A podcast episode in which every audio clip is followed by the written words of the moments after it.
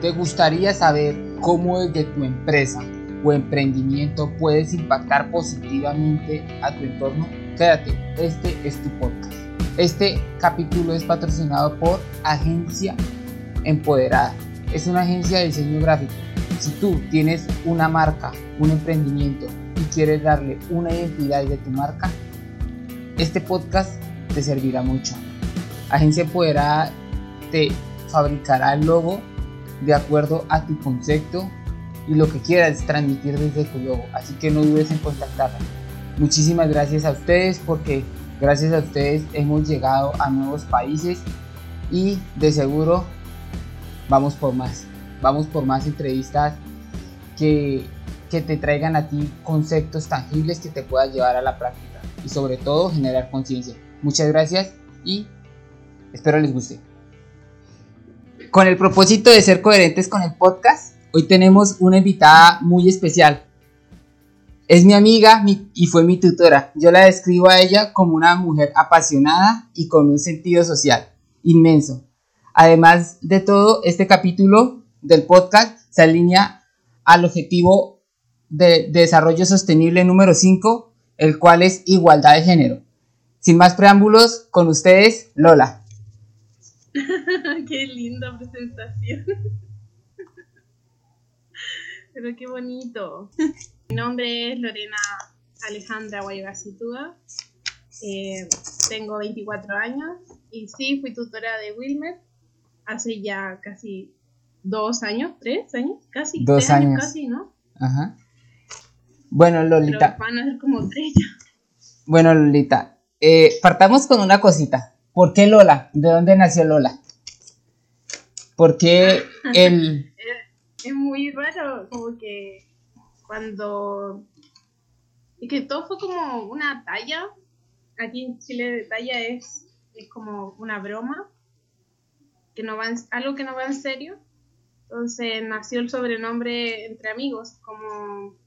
Me acuerdo que, que íbamos como a una como una excursión, a ella le dicen excursión, y yo como que justo ese día no, no tomé ni el boleto de micro, y típico acá en, Chile dicen, "Oi- oiga Lola, se le quedó esto, o Lola, esto y esto otro, o Lola, y ese día estuve muy despistada, y quedé ese día como la Lola, porque de despistada me puse en eso. Después llegamos de, de clases, y había quedado como Lola, y después el año siguiente yo Lola, y después todos me presentaban como Lola, y ahí quedó y lo más raro es que después del colegio dije, ah, ya no van a decir Lola.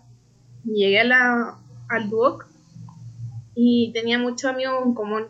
Entonces entre ellos dije, nada, es que ella es la Lola. Y ahí quedó como Lola y así sucesivamente cuatro años más yo Lola. Entonces como muy raro cuando me dicen Lorena, como completo. Prefiero a veces más Lola o Lore, pero Lorena completo como que no, no es muy, muy como común escucharlo, más que en mi casa. Sigamos. Eh, bueno, ¿y qué estudió Lola? Eh, bueno, yo en el 2014 entré a diseño gráfico en el Duoc UC, donde tú hiciste tu intercambio, y en la C Viña del Mar. Eh, du- la carrera dura cuatro años y consta de dos prácticas, una técnica y profesional, y tiene muchos ramos que en realidad como que tú lo podrías decir, ah, esto lo ves en otra carrera, se parece mucho la malla de repente a la publicidad, a diseño audiovisual, diseño de interiores, de moda, como que la malla se complementa con hartas ramas del diseño y también con otras carreras, porque tiene muchas asignaturas como complementarias. Entonces, en realidad estudiar diseño gráfico te da como la base para poder ampliarte a otras ramas del diseño, no solamente diseño gráfico. Bueno, muchos se preguntarán, bueno, ¿y qué tiene que ver diseño gráfico con sostenibilidad? Ya, ya se darán de cuenta a medida que va transcurriendo la conversación, porque he invitado a Lola. Bueno, eh, ¿qué te influenció a estudiar diseño gráfico? Mm, creo que hasta el día de hoy aún estoy en búsqueda de eso, pero creo que lo que me lanzó a estudiar esto fue que siempre me, he destacado en artes visuales, en todo el tema de cómo crear en base a un concepto o, siempre inclinarme, o típico en el colegio que uno en las alianzas o eh, estar pegada en el mural o típicas cosas así, yo me inclinaba más porque me nacía hacer muchas cosas como por talento, podría decir, no fui por ahí. Pero más que nada yo siento que tengo como muchas ramas ahí que aún no complemento. Ya, si pudieras devolverte al año 2013, cuando estabas decidiendo tu, tu carrera, ¿volverías a estudiar lo mismo? Hoy en retrospectiva, mm. ¿volverías a estudiar lo mismo o tal vez no? Em, yo creo que sí, pero no en el mismo orden. ¿Cómo no en el mismo orden? Porque eh, por, ejemplo, creo que diseño gráfico en estos momentos está como complementando algo que a mí me gusta mucho, que tiene que ver con el tema de que hacía contigo, que la orientación, el turismo, el tema de creaciones eh, gráficas o como para comunicar es que tengo como demasiadas, pero demasiadas ganas de hacer muchas cosas y el diseño gráfico como que me lo ha complementado, ha hecho como que le dé mm, algo más visual a mis intenciones. No, no basándome solamente en concepto o una idea, sino que esto lo llevo a escala visual. Y eso le da como más amplitud a lo que yo quiera como expresar. Ya, yo, yo le digo porque en, el podcast pasado tuve aquí a, Luciano y, y, yo le decía y le expresaba que, que este tema de diseño, todo lo que tenga que ver con diseño, arquitectura, pues que era una carrera que yo admiraba mucho, porque yo soy muy simplista. Eh, de hecho, mi gente que me está escuchando, eh, quiero decirles que aquí mi invitada especial, mi, invita, mi invitada especial eh, es, la, es la creadora del logo, del nuevo logo de, de sostenibilidad al día. Entonces, Bueno, para esa gente que, nos está escuchando, adolescentes que están ya a punto de salir del colegio, ¿tú le recomendarías estudiar diseño gráfico? Sí, solamente si tienen demasiadas ganas de estar perfeccionándose todo el tiempo, porque uno tiene no quedarse con lo que la universidad te pasa, sino que tenéis que estudiar más en lo que se viene como aparición, lo que va siendo más vanguardia en estos tiempos. Eh, hay que ingeniárselas para tener tu propio como sello, por decir. Que, que en realidad no, no puede estudiar a alguien esto si no, tiene mucha dedicación a cultivarse uno mismo también, porque siempre hay que estar perfeccionando las técnicas es muy importante. Si alguien quiere como aprender solamente en la universidad y salir, no, diseño gráfico no es para eso, o gente que tiene que trasnochar, porque hoy en día el freelance es súper importante y a veces requiere mucho esfuerzo como de tiempo libre, a menos que te organices bien. Entonces es como mucho trabajo como organizarte tú mismo para poder encajarlo con todo lo demás que quieras hacer.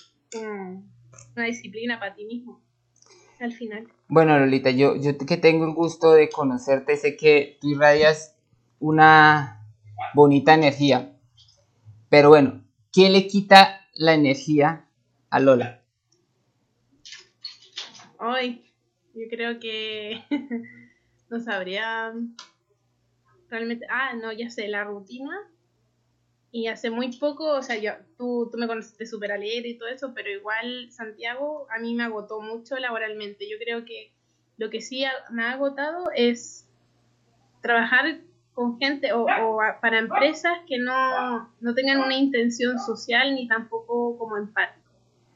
A mí me ha pasado que al trabajar con, con mucho comercio, publicidad, algo plástico sin intención, a mí me agota. Necesito tener una intención social para poder trabajar bien y sentirme bien. Si esto no ayuda a nadie, esto no me ayuda tampoco. Ya. Es que sí, la, las ciudades tienen ese tema que es agotador, y las empresas. Yo de, hecho también me caracterizo porque eso de las empresas y de la jerarquía, de que si a ti se te ocurre una idea, tiene que pasar como por 10 filtros para que la prueben. Entonces, eso es muy, muy, muy, muy cansado. Bueno, aquí quiero hacerte una pregunta que va encaminada al, diseño. Y generalmente es un software que, la mayoría lo utiliza. ¿Crees que Canva reemplazará en verdad el trabajo de un diseñador gráfico? Eh, de hecho, hace muy poco estaba hablando con mi pololo, con mi novio, como se dicen allá, de que hace, estaba como investigando, dije, uy, ahora que estoy con mi emprendimiento voy a mirar qué es Canvas, porque no lo había usado como herramienta jamás, porque como diseñadora yo uso el Photoshop Illustrator y entré y me pareció como demasiado bacán como para alguien que está apurado, que quiera algo rápido, sencillo y que yo pueda ponerle la imagen y el texto, solamente eso. Pero lo malo de Canvas es que tú no lo puedes personalizar a, un concepto real. Por ejemplo, si tu marca es, eh, no sé, mm, de emprendimiento, o como por ejemplo tú que ves el tema de la sustentabilidad súper bien y tiene que ver con ser verde y todo esto, eh, Canvas no te da la posibilidad de que tú vayas moldeando este concepto a todas las gráficas que tú hagas porque te da una plantilla por defecto. Entonces, eso es lo único que Canvas no, no nos quita a los diseñadores. Es todo un proceso para poder llegar a la identidad de la marca. En cambio, sí es verdad que nos puede quitar ese, eso, todo ese público que quiera algo rápido, sencillo, ahora ya, porque hoy en día la gente quiere todo gratis y rápido y ahora ya y bonito. Canvas es para esas personas, pero si quieren algo bien hecho, que los identifique, que sea algo que el público vaya a entender súper bien, así rápido, eh, no, Canvas no lo Más producido, sí, porque de hecho me pasó, eh, yo también lancé este como el logo, lo busqué así como súper rápido y dije, ya, lo lanzo, porque creo que pues acabas de hablar también de un tema de emprendimiento y creo que en el emprendimiento eh, tanto análisis causa parálisis. Entonces, mientras que tú dices, no, hasta que lo haga bien, prefiero esperarme un poco y así sigues postergar, postergando tu idea, tu innovación, tu proyecto y pues nunca lo lanzas. Entonces, es mejor lanzar algo que no está tan bien construido y que yo pues cuento con una amiga súper especial que, que, me está colaborando en ese asunto y por eso pues ya tengo un logo un poco más estético. Bueno, eh, Lola, coméntanos de, tu proyecto, de tu proyecto que ahora sí vamos a hablar como de la parte social y que, te mueve y que te motiva eso. Háblanos de, la agencia. Bueno, Agencia Empoderada nació primero por esto de la cuarentena, que no me, vi como estancada, que realmente necesitaba algo que me hiciera bien y que hablara de las cosas que a mí me gustaría como transmitir como al mundo, así como ayudar y y tener conceptos súper válidos que hoy en día son súper como fuertes. Por ejemplo, el feminismo, el, el, tema del medio ambiente, el bienestar, ser saludable y consciente con todo lo que está ocurriendo también.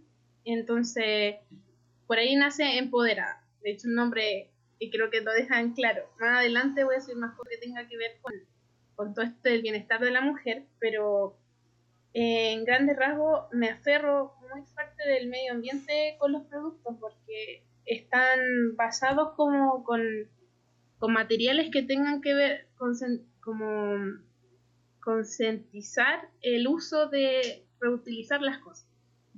Entonces, por ejemplo, el tema de las toallitas higiénicas, que hoy día la copita menstrual, que está siendo como el boom, para las mujeres que no quieren estar gastando constantemente mucho, ser más práctica, eh, ser más consciente con su cuerpo, a no exponerla a muchos químicos.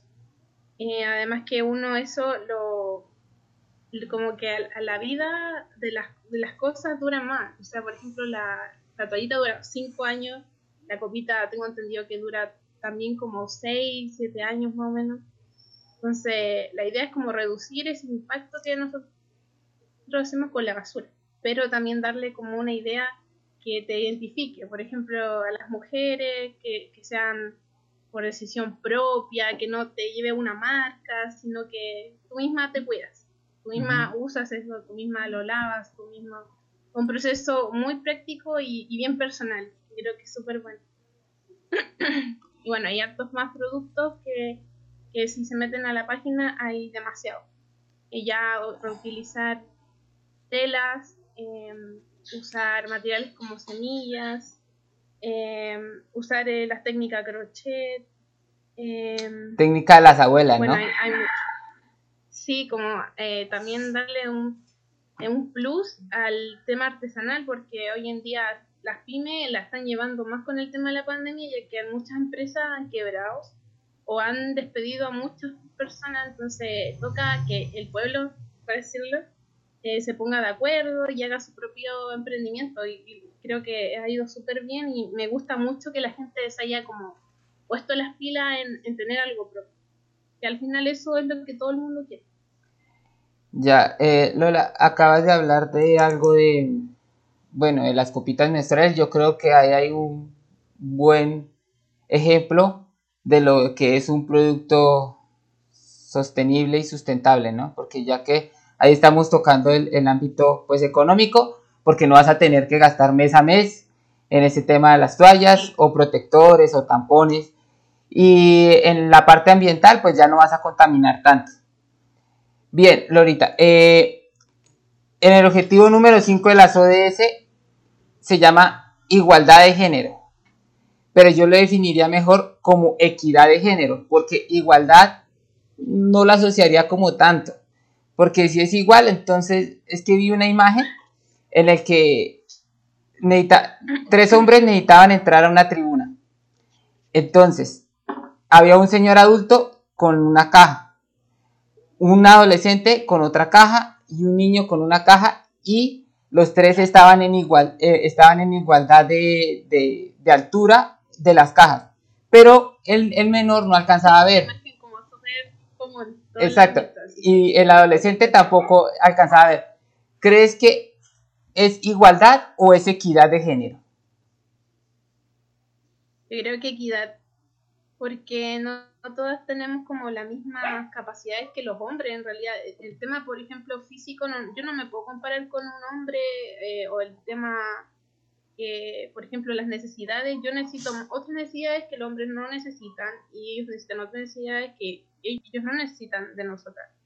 Es como ser consciente que cada uno es, pero que no, no te quite la importancia el que ambos necesitan derecho y que no por eso te van a bajar a ti el, el tema de que tú necesitas algo igual que él, por ejemplo, los salarios, el tema laboral, eh, eh, la discriminación en, en súper, bueno, que se ve mucho laboralmente y en las calles, en el sistema público, en los salarios, más que nada, yo, yo recalcaría eso, porque eso como que hasta el día de hoy a nivel mundial es muy naturalizado este tema. Y como que tú sabes que ah, incluso siendo mamá, tú vas a ganar menos que un hombre, o que vas a tener menos oportunidades laborales al ser mamá, por ejemplo.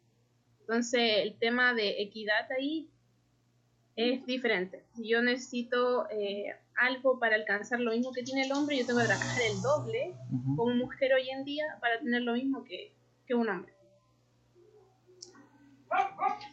Ya, Lola. Eh, ¿Qué significa para ti el concepto de sostenibilidad?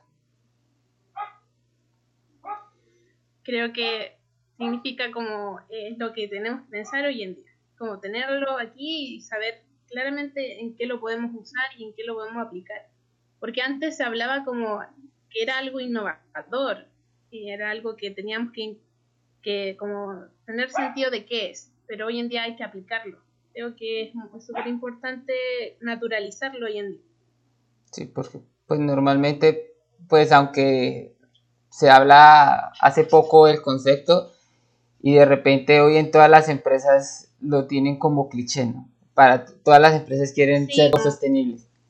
Como misión. Sí. Cuando pues realmente pues hay unas, unas incoherencias ahí. Sí.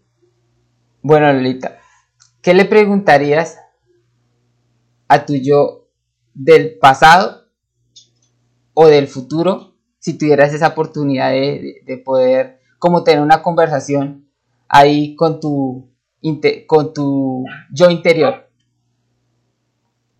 Mm, bueno, es que yo igual tengo como mucho enredo, no sabría si preguntarle al futuro o del pasado. Porque creo que la del futuro es más sabia, entonces podría preguntarle mejor a ella. La del pasado andaba loca y ya picando para todas partes, viendo qué cosas le gustaba o no. Em, de hecho, hasta hoy en día estoy inclinándome un poco más a la salud de la mujer, entonces puede que también vaya a otra rama, entonces quizás en el futuro, a la, a la Lola del futuro le preguntaría eh, qué la hace más feliz, como para poder hacer eso realmente y no estar dándome tanta vuelta, porque de escucha, yo pico para todas partes, o que, que aprenda inglés, que aún estoy ahí como dando vueltas. Entonces, creo que a la del futuro le preguntaría qué le hace más feliz para poder hacerlo desde ya. Y a la del pasado como, céntrate, cálmate, algo así. Estudia inglés. ¿ah?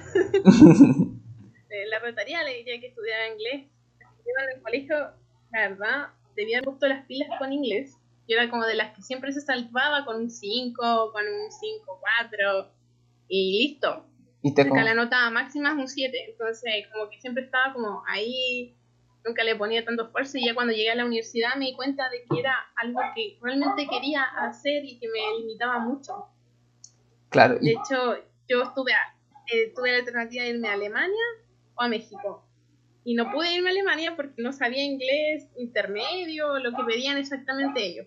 Entonces, siento que la lora del pasado se limitó mucho por estar picoteando así por todas partes y no poner eso nomás. Pero, pero está bien, o sea, uno va aprendiendo a medida que va pasando el tiempo y después va va a perfeccionarse. Como que antes pensaba que tenía que hacer todo a los 20. A los 25 ya tenía que tener una casa, tenía que tener todo yo independiente, pero ya ahora me doy cuenta de que eso no hay por qué apurarlo. Ya. ¿Algún sueño que, hayas abandonado y que quieras retomar? Mm. Mm, sí. Bueno, es que a mí siempre me ha gustado ser coordinadora de alumnos extranjeros. Esa es la verdad.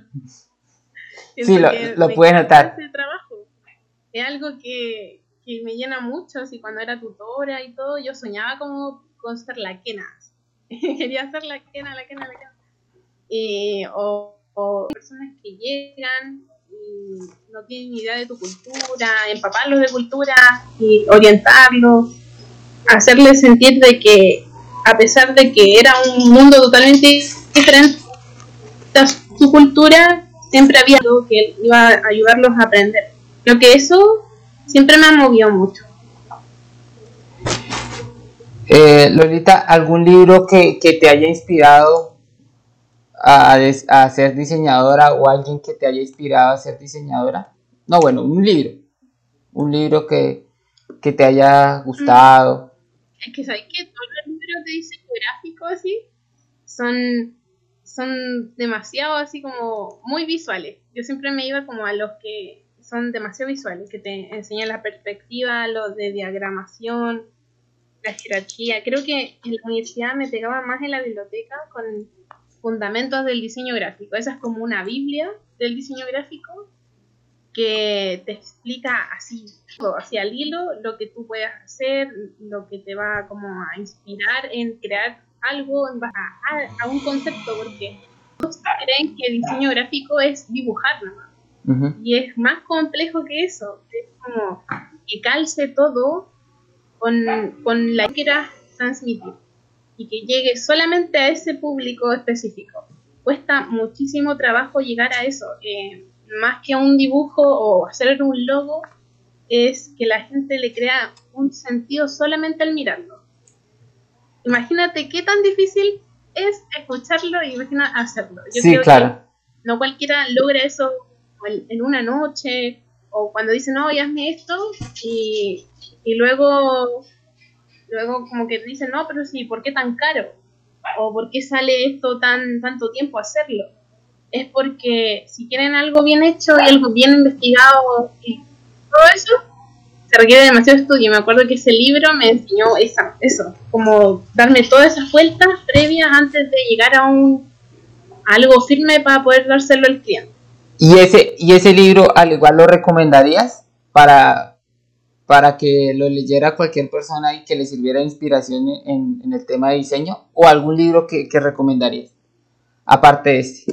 que ese libro como que en primer año yo no lo pesqué. Ese libro lo, lo, como que lo entendí, lo comprendí, ya como papadita un poco más de diseño, como en segundo año, más o menos.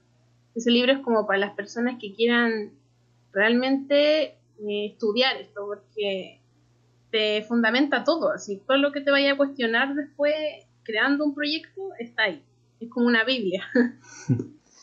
bueno, entonces es la Biblia de diseño. Eh, ¿Algún... La de Bauhaus, los libros de Bauhaus, todos, todos, todos, todos, todos, esos son súper... ¿Ese es el autor? ¿Bauhaus?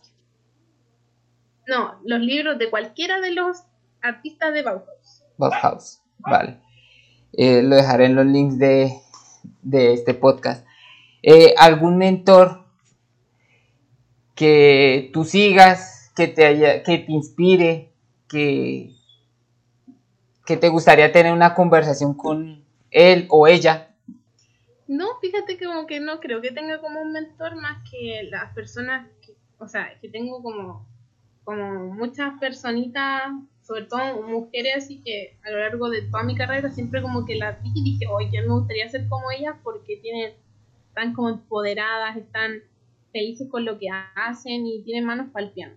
Me acuerdo que la Paula Espejo, la directora de en ese entonces del dúo, yo siempre la, la veía y decía, ¿cómo se sabe todos los nombres de todos los alumnos? ¿Cómo es posible que ella disfrute tanto hacer ese trabajo siendo que es como, no diría que es estresante, ¿no? Como llevar la dirección de todo un, instituto y tener que llevarte bien con todos o, poner reglas, pero a la, a la, vez ser simpática y que todo el mundo como que te vea fresca. Así yo siempre decía, como, ¿cómo es posible? Ella, la Loreto Espejo, que es su hermana, también, ella siempre como que el lado espiritual, siempre la vi así como, oh, ella es como una gurú, una cosa así.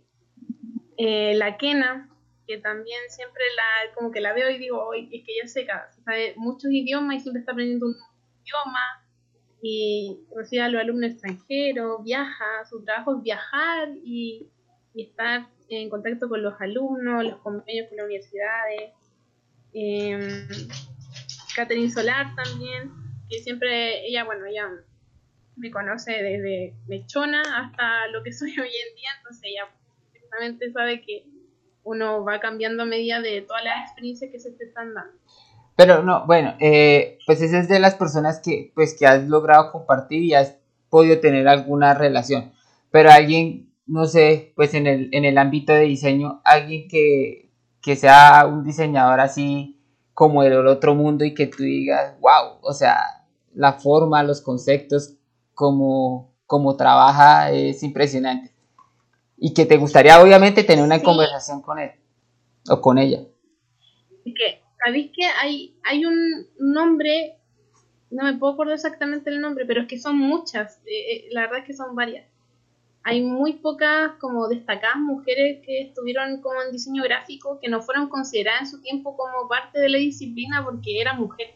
Entonces yo creo que ponerle un nombre a eso, diría que todas las mujeres que no fueron destacadas en esa época que hacían diseño gráfico y que en su trabajo quedaba eh, abajo porque no eran hombres. Yo creo que a todas esas personas, yo creo que tendría una, me gustaría haber tenido una buena conversación con una mujer diseñadora gráfica de, no sé, pues, de los 1800, algo así, como que heavy, porque ¿cómo se te ocurre algo así en esa época que es como más, no sé, modelos más arcaicos, algo como más estructurado quizás?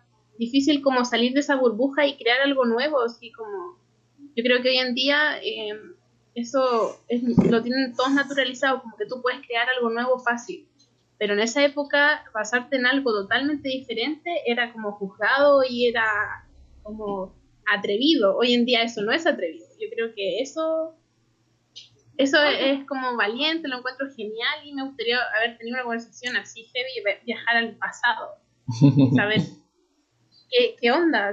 ¿Cómo es que se te ocurre algo así? Como atrevida.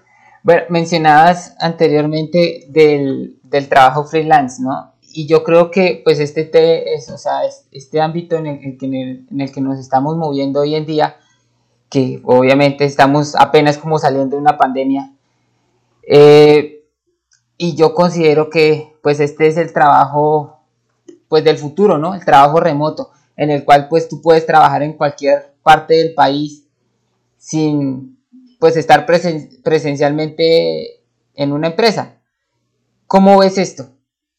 Esto va a causar desempleo, va a causar mejor calidad de vida. ¿Cómo, cómo ves esto a futuro, Lola? Bueno, como desde mi punto de vista como diseñadora y hablando con colegas, nos hemos dado cuenta que de hecho la pandemia a nosotros nos hizo un favor gigantesco de, que valorizaran mejor este tipo, esta modalidad, porque siempre hay que estar como buscando trabajo y decir freelance, quedas como de que era flojo, que no querías salir de tu casa o algo así, como, es muy absurdo, pero esto no es como que uno sea flojo, sino que uno tiene tantos trabajos que realmente quisiera hacerlo a su propio ritmo. Entonces, el freelance es como ordenarte tú primero, luego hacerte un horario y a partir de eso eh, entregar trabajo y todo. Pero si tu horario ordenado es horrible, te juro. Pero este, este, esta modalidad yo creo que llegó como para quedarse y que todo el mundo entendiera de que es una manera de trabajar y que no es solamente un, un, tipo como de escapatoria a ganar dinero, porque algunos decían, ah, no voy a ser freelance y hago trabajitos aquí y allá, pero ahora se va a formalizar, que es lo mejor de todo. Las empresas van a querer, no sé, en mi ámbito, eh, tener un diseñador gráfico que entregue tal, en tal fecha, que venga quizás a una reunión, pero que no sea eh, presente no significa que sea menos importante. No sé si me explico. Esta modalidad no va a ser menos importante que la presencial o que la semipresencial o como las modalidades de estudio, por ejemplo, el tema de, de estar trabajando y estudiando online. Y creo que también va, va a ser como la nueva manera en que todos vamos a tener que trabajar y, y darle importancia. Pues bueno, es que de hecho, pues en este momento, pues en, en el tema de tus de tu agencia, pues fácilmente tu logo puede ir a una empresa en China. a una empresa en China que, lo esté pidiendo, le esté pidiendo ya una empresa y simplemente diga, qué sé yo, estoy dando por este proyecto de un logo 100, 200, 300 dólares, ¿quién lo hace? Es como contigo, pues si yo de Chile a Colombia eh, llegué a ti y así va a ser algo naturalizado totalmente e incluso ya creo que hay gente que ya gana así y le va súper bien y, algo que todo el mundo debiese como no sé si te gusta en realidad porque creo que esta modalidad no es como para todos. Ah, hay algunos que porque a mí también me gusta estar como compartiendo laboralmente tener amistades dentro del mismo trabajo que eso es súper bueno pero como freelance eh, eso te, te limita mucho como eh, tener, ¿cómo se dice? Relaciones laborales. Sí. Después eso no va a existir. Y es como re loco porque a mí sí me gusta. Me, me dan ganas de tener como un grupo bueno de trabajo, que uno se sienta bien en el trabajo. Y, pero freelance te lo va a quitar eso. Yo creo que es como lo único malo que se podría ver. Bueno, eh, hablabas también pues de la agencia y te quiero preguntar pues ya vienes haciendo pues unos trabajos súper importantes ahí. Pero ¿cómo es de tu carrera crees que puedes impactar a tu entorno? A tu entorno pues familiar, a tu entorno pues de, del lugar donde trabajas. ¿Cómo, cómo es de ¿Por, tu... medio, ¿Por medio de la agencia? tú? ¿O sí, por medio de sí, tu, por medio de tu carrera, tu, tu agencia. ¿Cómo ah, llegar? Ajá cómo impactarlos a ellos positivamente. Bueno, a partir de la agencia, a partir de la agencia yo creo que el, transmitir que hay una manera de pensar que, que quizá ahora esta nueva generación la tiene como más arraigada, que llega y lo hace, que es tener sentido del medio ambiente, de usar cosas que, que dejan menos desechos. Eh, por medio de la agencia yo creo que sería eso, el, amor propio yo creo que también es importante porque es algo que se ha dejado como con el tiempo, porque uno de repente tiene el trabajo, va y viene, hace esto otro, pero se olvida como del, de hecho, este tema de la salud mental, que hoy en día va a verse, uh, el próximo año muchos psicólogos van a plata, que todas esas cosas eh, se han dejado de lado. Yo creo que por ahí podría ayudar esto de la agencia, como diseñadora gráfica, el tema comunicacional, que se me da muy bien y me gusta mucho. Eh, por ejemplo, he, estado trabajando con, con varios amigos que tienen su propio emprendimiento, que han querido llegar como a un lenguaje visual que transmitan lo que ellos quieren y trabajado juntos y se llega. Por ejemplo, tengo un amigo que eh, vende huevitos en un emprendimiento chiquitito y llegué a darle como su concepto y ahora vende acá cerca, le va súper bien. Pero, eh, pero él, él, él, está vendiendo, o sea, él está vendiendo, o sea, antes eh, vendía chicos, ¿sí? Pero ¿qué lo hizo crecer en venta? Pero no tenía como identidad. pero, exacto, o sea, ¿qué lo hizo crecer? ¿La pandemia y tu identidad en el, en el logo y tu identidad, o sea, tu asesoría? ¿O como tal, qué, qué, qué crees que lo, que lo hizo crecer? Ahora, pandemia, porque la gente no quiere salir tanto. Acá todavía no se ve tanta gente afuera. Entonces, el que vaya como en su vehículo a dejar repartir y eso le ayudó bastante. Su imagen como que le da más como reconocimiento de que, de que ah, mira, eh, se llaman huevos You Know. Ay, llamemos huevos You Know y nos va a traer acá, nos lo deja en la puerta, hasta yo también realmente lo llamo y viene, es como para no causar mucha exposición a las demás personas y lo encuentro súper bueno. Oye, ¿y todas estas, Rappi ya está en línea? ¿Rappi? Sí. Sí. ¿Sí? Acá Uber Eats. Eh, Globo quebró acá. hablemos, hablemos de Rappi, hablemos de Rappi, que Rappi es colombiano. hablemos de Rappi. Ay, colombiano Sí, sí, sí. Es un emprendimiento colombiano. Es, nuestro primer unicornio colombiano. Entonces es un orgullo ahí colombiano. Pues sí, o sea, obviamente pues el tema de domiciliarios yo creo que también le ha dado pues mucho trabajo a la gente pues en Viña, ¿no? Bueno, en todo Chile y en Colombia, en donde está realmente rápido, ha llegado para generar una cantidad de empleos y hasta estudiantes, ¿no? En Santiago, en Santiago mucho Rappi, mucho en bicicleta. De hecho, creo que el sueldo era súper bueno como para que toda la gente se inscribiera así y usar su bicicleta. Lo, yo veía y decía, en cualquier momento voy a hacer de Rappi. había mucha gente que, andaba en bicicleta y allá, bueno, hay ciclovía en Santiago, entonces es mejor al alcance para trabajar en bicicleta. Acá en Viña como que no está tan he visto el tema de la ciclovía, deberían mejorarlo, pero allá sí, mucho. Y mucha gente se inclinaba a esos trabajos porque tengo entendido que equilibraba muy bien el tema de hacer ejercicio, de ganar dinero y tener como, no sé, eh, trabajar en, tu mismo lugar donde vivías y no trasladarte a tantos lugares muy lejos de tu casa. O de repente tener ingresos extras, porque, bueno, cuando se es estudiante o cuando ya se tienen responsabilidad como hijos, una casa, un hogar, bueno, alimentación, pues de repente un domingo, un sábado que, que, se esté en la casa, pues se trabajan unas horas extras ahí demás y, y pues tienes ingresos. Bien, Lolita, para ir cerrando, si pudieras escribir, no, pues si pudieras escribir un mensaje, un post en todas tus redes sociales, Facebook, Instagram, WhatsApp, sin importar eh, el idioma, que le llegara a todo el mundo, ¿qué le dirías? ¿Cuál sería tu mensaje? Está súper difícil. Yo creo que tiene que ver con el tema de que, causó tan furor el tema de las tesis. No sé si ustedes vieron el, canto de un violador en tu camino. Ah. eso me repercutó tanto, pero tanto, fue súper bueno que, yo me gustaría como ser parte de eso y decir como que yo antes lo naturalizaba demasiado. Y ahora verlo eh, me emociona bastante y decir como yo soy yo viví en esa época en donde esto fue demasiado fuerte además que ellas como que llegaron a todas partes del mundo. Yo creo que tendría que ir de la mano con lo que ellas tratan de transmitir todo el tiempo.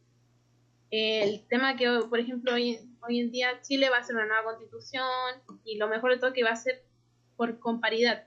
O sea, 50% hombres, 50% mujeres dentro de una misma constitución.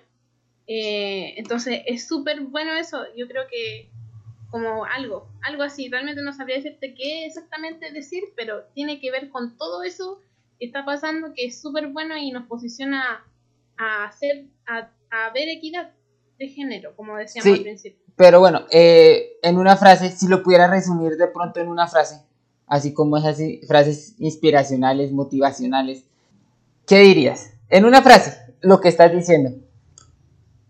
Chuta, es que si te digo, me voy a condenar a decir algo como que voy a decir, ay, no, debía haberlo dicho diferente.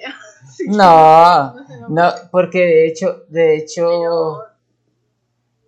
el re... en realidad quisiera decir un montón de cosas. Yo creo que también va de la mano en hacer lo que te gusta y no trabajar eh, por, porque hay que ganar plata, esa cuestión. Hoy en día yo creo que las nuevas generaciones se están dando cuenta de eso, de que no de que hay que estar haciendo cosas que te gustan, por ejemplo. Yo creo que por ahí va también otra frase de hacer lo que te gusta y no porque, no sé, por tu, tu papá fue eh, doctor, tú vayas a ser doctor obligadamente, o que si vas a, si te gusta algo y luego te diste cuenta de que no te gustaba eso, eh, no es tarde, o sea, llegar, eh, ver qué se puede hacer, pero nunca dejarte eso hasta que se haya abuelo y darte cuenta de que hoy, ¿sabes que no lo hice? ¿Por qué no lo hice si podía?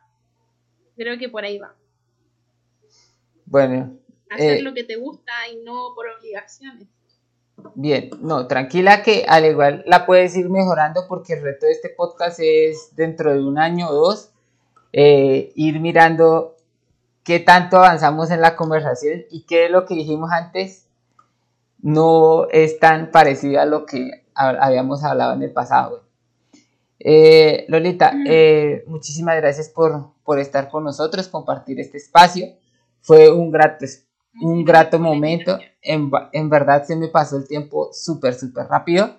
Eh, por favor, déjanos las, tus redes, tus redes para, para poderte ubicar, para poderte buscar de repente las empresas que te quieran buscar, las pymes que se estén formando eh, y que quieran ubicarte, que quieran un logo, algo así que, como tú le dices, los identifique, ¿cómo, cómo encontrarte? Bueno, en Instagram como agencia.empoderada y en mi Instagram Lore Aguayo G y ahí yo creo que sería bueno, porque Facebook como que ya está descontinuado, no lo uso. Pero esos dos son como súper eh, buenos para contactar.